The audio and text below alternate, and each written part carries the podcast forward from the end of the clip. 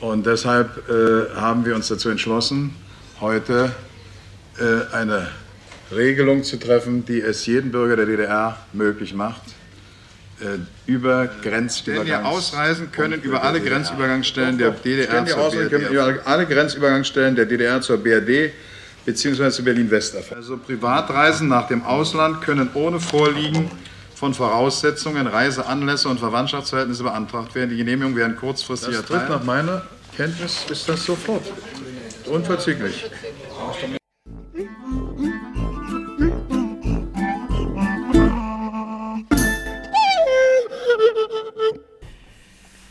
Guten Abend und herzlich willkommen, liebe Hörerinnen und Hörer, zu unserem Podcast vom Wachsaal in die Gemeinde. Heute, in der 14. Episode, werden wir gemeinsam über verschiedene Mauern klettern. Eine davon haben wir gerade schon geschafft. Ich hoffe, ihr seid bereit und seid etwas gespannt. Sollte sich meine Stimme heute etwas anders anhören, so liegt es daran, dass ich eine gewisse Erleichterung verspüre. Gestern habe ich meine erste Impfung in Sachen Covid-19 bekommen und empfehle einfach allen, die ein Impfangebot bekommen, es auch wahrzunehmen. Das wünsche ich auch besonders allen jungen Hörerinnen und Hörern unter 60. Mir schien das allmählich alles viel zu eng und festgefahren im klinischen Betrieb der Psychiatrie der späten 1980er Jahre. Klar war da eine Menge neuer und weiterentwickelter Ansätze in der Behandlung von Menschen mit psychischen Erkrankungen erreicht.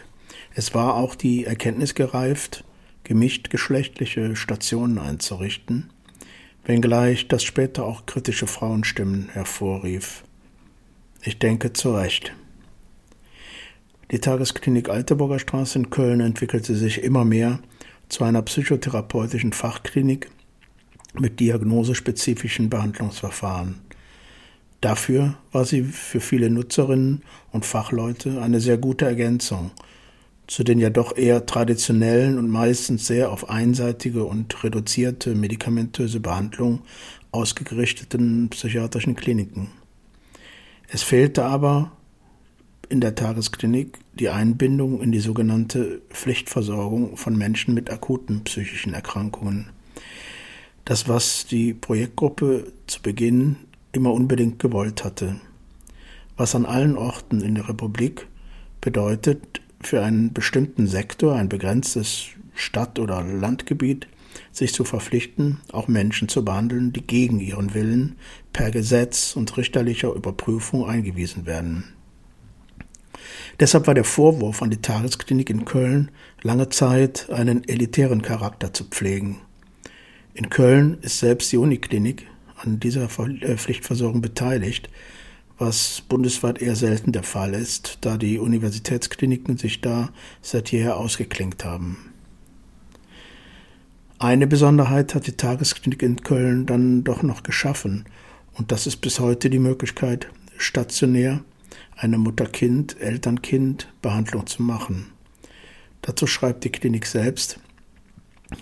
Aber was, wenn sich gerade bei der Mutter nach der Entbindung eine, keine richtige Freude oder Erleichterung einstellen will? Was, wenn man die ungebrochene Freude des Partners, der stolzen Großeltern einfach nicht teilen kann? Oft ist kaum Zeit und Ruhe, um die intensiven Vorgänge rund um eine Entbindung zu verarbeiten. Man funktioniert irgendwie, ohne darüber nachzudenken. Aber gerade in der Zeitspanne nach einer Geburt ist das Risiko der Mutter, eine psychische Erkrankung zu entwickeln, besonders hoch. Begleitet wird dies nicht selten von starken Schuldgefühlen und plötzlich steht die Frage im Raum, was ist mit mir los? Wir geben schwangeren Frauen und Müttern Hilfe auf dem Weg aus der Krise und bieten Müttern die Möglichkeit, ihr Kind mit zur stationären Behandlung zu bringen. Zitat Ende. Im Allgemeinen jedoch fand die Weiterentwicklung der Kliniken und findet sie überwiegend immer noch innerhalb der alten und neuen Klinikmauern statt. Und der Blick nach draußen ins Alltagsleben findet so gut wie nicht statt. Ein gezieltes und strukturiertes Entlassungsmanagement, wie es sogar gesetzlich im Sozialgesetzbuch 5 vorgeschrieben ist, wird nicht vorgenommen. Es reduziert sich auf Arztbriefe an den behandelnden niedergelassenen Arzt, Ärztin. Dabei hatten sich außerhalb der Kliniken innerhalb der Gemeinden längst eine ansteigende Anzahl von Diensten wohnortnah und oft sogar als zugehende Hilfen aufgetan. Für die allermeisten Kliniken scheinen die bis heute aber nicht von großer Bedeutung zu sein. Denn eine aktive Kooperation seitens der Kliniken findet nicht statt. Einige werden jetzt aufspringen und von Kooperation im Einzelfall berichten. Ja, ja, das mag stimmen, aber von einer strukturierten, selbstverständlichen, aktiven, rechtzeitigen, vor dem Entlassungstermin gar gemeinsam mit dem Patienten abgestimmten Vorgehensweise wird wohl niemand sprechen können. Der Gap, der tiefe Graben zwischen stationärer Behandlung und ambulanten Diensten, hier sind nicht nur die, der niedergelassene Arzt, die niedergelassene Ärztin gemeint, sondern insbesondere die vor allem den Alltag, die berufliche Situation, die Gesundheit, erhaltene Maßnahmen und die sozialen Kontakte begleiten. Der Graben ist so groß und das gilt bis heute. Aber zurück zum Anfang meines Weges raus aus der Klinik, rein in die Gemeindepsychiatrie.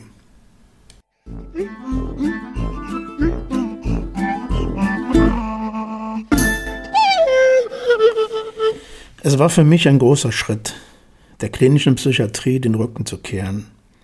Es hatte etwas davon, meine Sozialisation zu verlassen, vielleicht sogar ein wenig zu verraten oder auch einen Fehler zu machen in die für mich ja so neue Welt der Gemeindepsychiatrie zu wechseln.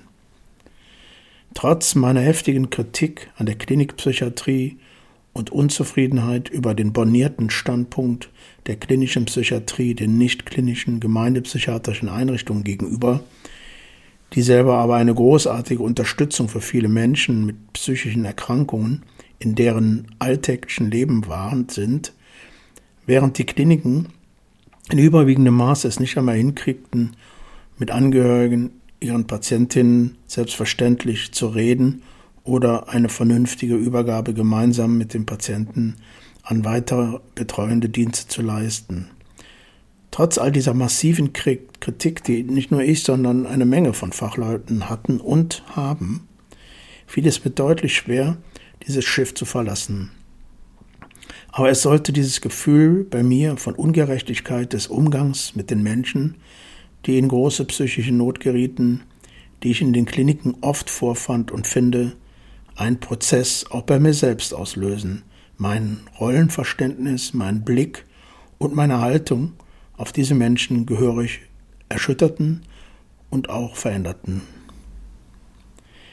Ende der 1970er Jahre und im Laufe der 1980er waren vereinzelte ambulante Einrichtungen zur Alltagsunterstützung der Menschen mit psychischen Erkrankungen außerhalb der Kliniken von kleinen Trägern der Wohlfahrtspflege gegründet worden. Das waren meistens gemeinnützige Vereine, die Teestuben, Kontaktstellen oder andere Treffpunkte geschaffen hatten, an denen sich die Menschen nach ihren Klinikaufenthalten mit Leidensgenossinnen trafen unterstützt von ehrenamtlichen Laienhelferinnen und Helfern in Anführungszeichen oder engagiertes Personal aus der Klinik, die sich in ihrer Freizeit für diese Art von Unterstützungsangeboten einsetzten.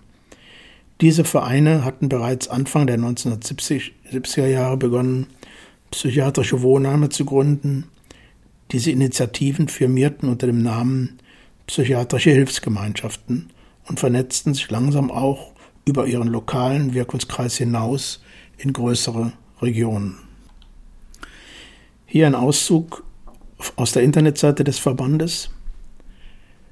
Zitat 1976 wurde der Dachverband Gemeindepsychiatrie von Vertretern bürgerschaftlicher Hilfsvereine in der ersten Phase der deutschen Psychiatriereform ursprünglich als Dachverband psychosozialer Hilfsvereinigungen in der BRD e.V. gegründet. Die Gemeindepsychiatrie entwickelte sich als Gegenbewegung zur klinischen Psychiatrie in Deutschland. Als Initialzündung gilt die Psychiatrie-Enquete aus dem Jahre 1975, in der die oft menschenunwürdigen Zustände in den Großkliniken offengelegt wurden. Zitat Ende. Schließlich gaben im November 1988 die Empfehlungen der Expertenkommission der Bundesregierung zur Reform der Versorgung im psychiatrischen und psychotherapeutisch-psychosomatischen Bereich auf der Grundlage des Modellprogramms Psychiatrie der Bundesregierung, so der genaue Titel, neben anderen wichtigen Empfehlungen die entscheidenden Impulse zu, einer, zu einem strukturierten Aufbau eines gemeindepsychiatrischen Verbundes als Fundament allgemeinpsychiatrischer ambulanter Versorgung vor Ort in den Gemeinden. Im Rheinland wurde bereits 1989 ein großes Programm aufgelegt, was zur Gründung von sogenannten sozialpsychiatrischen Zentren führte. Zum Aufbau des ersten Zentrums dieser Art verließ sich dann die Blase Psychiatrische Klinik. An dieser Stelle möchte ich euch einen kleinen Auszug aus einem Interview mit Adelheid Langes aus einem Dokumentarfilm über das zu dem Zeitpunkt bereits 20 Jahre existierende Sozialpsychiatrische Zentrum in Köln liefern. Adelheid Langes ist einer der beiden Grand Dames der Angehörigenbewegung in Köln und der Bundesrepublik. Anlass, dass ich heute bereits einen weiten Vorblick auf die Entwicklung eines der sozialpsychiatrischen Zentren gebe. Adelheid Langes verstarb am 22. März 2021 mit 84 Jahren. Aber da stellte sich eben heraus, dass wir als gelebte Professionalität ähm, doch schneller und anders arbeiten können als die Profis. WSAG, als wir damals da rein wollten, wurde extra eine Sitzung einberufen, wollen wir überhaupt die Angehörigen reinlassen? Das war Ende der 80er Jahre. Unsere Erfahrung wir eben einfach rüberbringen konnten und die dann auch für die Profis sehr wichtig war. Und sind stolz auf unsere Arbeit. Ja, im Rückblick gesehen waren die Angehörigen mit den Betroffenen eigentlich noch in einem Sack drin und man wurde so ein bisschen ähm, als Externe betrachtet. Ja, also ich denke, wir haben manche Türe auftreten müssen, auftreten müssen, sage ich ganz bewusst. Der eine Eingang war nur für die Angehörigen, die Betroffenen und der andere wurde tunlichst gehütet für die, für die Profis. Man merkte so, man war so ein außen vor. Äh, vor allen Dingen fand ich sehr spannend, äh, wir sind dann auf die Idee gekommen, auch die Profis einzuladen in unsere Gesprächskreise, damit sie sehen, was machen wir eigentlich für eine Arbeit und wie geht es bei uns zu. Lieber Bernd, grüß dich. Hi Klaus. Wie groß darf und wie klein kann eine Welt sein, in der wir aufwachsen, ohne Schaden an unserer Seele zu nehmen? Dazu hast du den Hörerinnen und Hörern heute einen ganz großen mitgebracht und wirst uns sein Leben näher bringen. Als du mich gefragt hast, ob ich für deinen Podcast etwas zum Musikteil beisteuern könnte, war mein erster Gedanke Lou Reed. Sicherlich einer der einflussreichsten Künstler in der Geschichte der Rockmusik und schon ewig einer meiner Lieblingsmusiker. Nicht nur wegen der Musik, auch wegen der Texte. Von der Beschreibung eines Sonntagvormittags über die Erschaffung des Universums bis hin zur musikalischen Auseinandersetzung mit dem Theaterstück Lulu von Frank Wedekind reicht die Bandbreite seines Schaffens. Zu Beginn seiner Karriere bewegte er sich im Umfeld Andy Warhols in der New Yorker Factory. Warhol brachte ihn auch mit der Sängerin Nico zusammen, die auf der ersten Platte von Velvet Underground drei Lieder sang. Geboren wurde Lou Reed in New York, aufgewachsen ist er in der Kleinstadt Freeport, wohin seine Eltern zogen, als er fünf Jahre alt war. Als Jugendlicher musste er sich auf Wunsch seiner Eltern wegen seiner homosexuellen Neigungen und seiner häufigen Stimmungswechsel einer Elektroschocktherapie unterziehen. Damals in den 50er Jahren eine durchaus gebräuchliche Art der Behandlung. Später sollte Lou Reed sich in seinen Songs wieder mit dem Thema auseinandersetzen oder daran abarbeiten. Am deutlichsten in dem Song Kill Your Sons vom Album Sally Can't Dance. Es wirkt fast grotesk, dass 1966 ein Artikel in der New York Times über ein Konzert der Velvet Underground erschien, der die Schlagzeile trug Schockbehandlung für Psychiater. Folgendes war passiert. On to the psychiatrist, they'll give you electroshock. They say they let you live at home with mom and dad. instead of mental hospitals. But every time you tried to read a book, you couldn't get to page 17. Cause you forgot where you were, so you couldn't even read. Don't you know they're gonna kill your sons? Don't you know they're gonna kill, kill your sons? Andy Warhol war als Abschlussredner eines Kongresses von Psychiatern gebucht worden, aber statt eine Rede zu halten, ließ er nach dem festlichen Dinner am Abend die Velvet Underground auftreten. Die Musik war ohrenbetäubend laut. Jared Malanga tanzte dazu mit einer Peitsche, die Musiker trugen schwarze Sonnenbrillen und auf die Wand hinter der Band wurden Filme von Andy Warhol projiziert. Innerhalb kurzer Zeit verließen die meisten Gäste den Ballsaal. In der gerade laufenden großen Andy Warhol-Ausstellung im Museum Ludwig in Köln ist dem Exploding Plastic Inevitable, wie die Performance hieß, und den Velvet Underground ein Raum gewidmet. Auch wenn diese Art der Performance heute nicht mehr so schockierend wirkt wie damals, eine sehr schöne Installation, wie überhaupt die gesamte Ausstellung überaus besuchenswert ist. Als ich durch die Ausstellung schlenderte, wurde mir wieder klar, wie wichtig Warhol für Lou Reed gewesen ist. Und deshalb möchte ich außer dem Song Kill Your Sons noch einen zweiten Song vorstellen. Smalltown. Nach Andy Warhols Tod Ende der 80er Jahre kam Lou wieder mit John Cale zusammen, den er in den 60er Jahren aus den Velvet Underground gefeuert hatte. Die beiden schufen einen musikalischen Nachruf auf Warhol unter dem Titel Songs for Drella, Lieder für Drella, wobei Drella ein Spitzname Warhols war, zusammengesetzt aus Dracula und Cinderella. Auf dieser Platte findet man auch diesen Song, dessen Text die emotionale Situation des jungen Andy Warhols beschreibt, die so sicher auch auf Lou Reed zutrifft und auch für meine Gefühlswelt als Teenager stimmt. Gut möglich, dass sich viele Hörer des Podcasts darin wiederfinden können. Ich kann mir jedenfalls genau vorstellen, was Lou Reed Zeile für Zeile meint. Du vielleicht auch, Klaus. Lou beschreibt hier, wie bedrückend und einengend es sein kann, in einer Kleinstadt aufzuwachsen, keine Berühmtheiten, keine Kunst, keine Abwechslung. Wenn man anders ist, fällt man auf, wird angestarrt, man fühlt sich unwohl und weiß nur eins. Man hasst es und man muss da weg. Die Monotonie des Kleinstadtlebens wird deutlich spürbar durch die ständige Wiederholung der Textzeile When you're growing up in a small town, when you're growing up in a small town, when you're growing up in a small town. Wenn man in einer Kleinstadt aufwächst, wenn man in einer Kleinstadt aufwächst, wenn man in einer Kleinstadt aufwächst, und dann kommt der Ausweg. Wenn man in einer Kleinstadt aufwächst, ist nur eins daran gut. Du hast es und du weißt, du musst weg. When you're growing up in a small town, when you're growing up in a small town, when you're growing up in a small town, you say, No one famous ever came from here. When you're growing up in a small town and you're having a nervous breakdown and you think that you'll never escape it, yourself or the place that you live, where did Picasso come from? There's no Michelangelo coming from Pittsburgh. If art is the tip of the iceberg, I'm the part sinking below.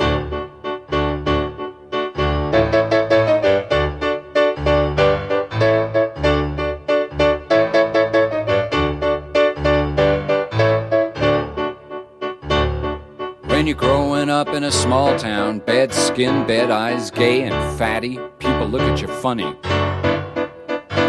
when you're in a small town. My father worked in construction. It's not something for which I am suited. Oh, what is something for which you were suited? Getting out of here.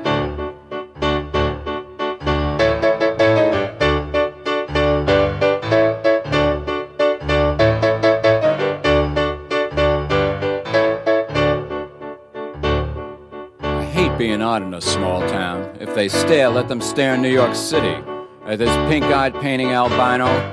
How far can my fantasy go? I'm no dolly coming from Pittsburgh, no adorable lisping Capote, my hero. Oh, do you think I could meet him? I'd camp out at his front door. There's only one good thing about a small town. There's only one good use for a small town. There's only one good thing about a small town.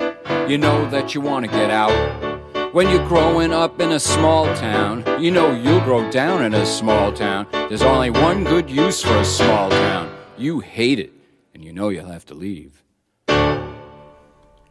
Yo, Lou Reed, was für eine Stimme, was für eine Musik, großartig. Sollte euch auch, liebe Hörerinnen und Hörer, in der heutigen Episode das eine oder andere gefallen und interessiert haben, so freuen wir uns sehr. Empfiehlt uns also weiter, abonniert uns, bleibt uns treu, macht es gut und wir hören uns, das ist sicher, in 14 Tagen wieder.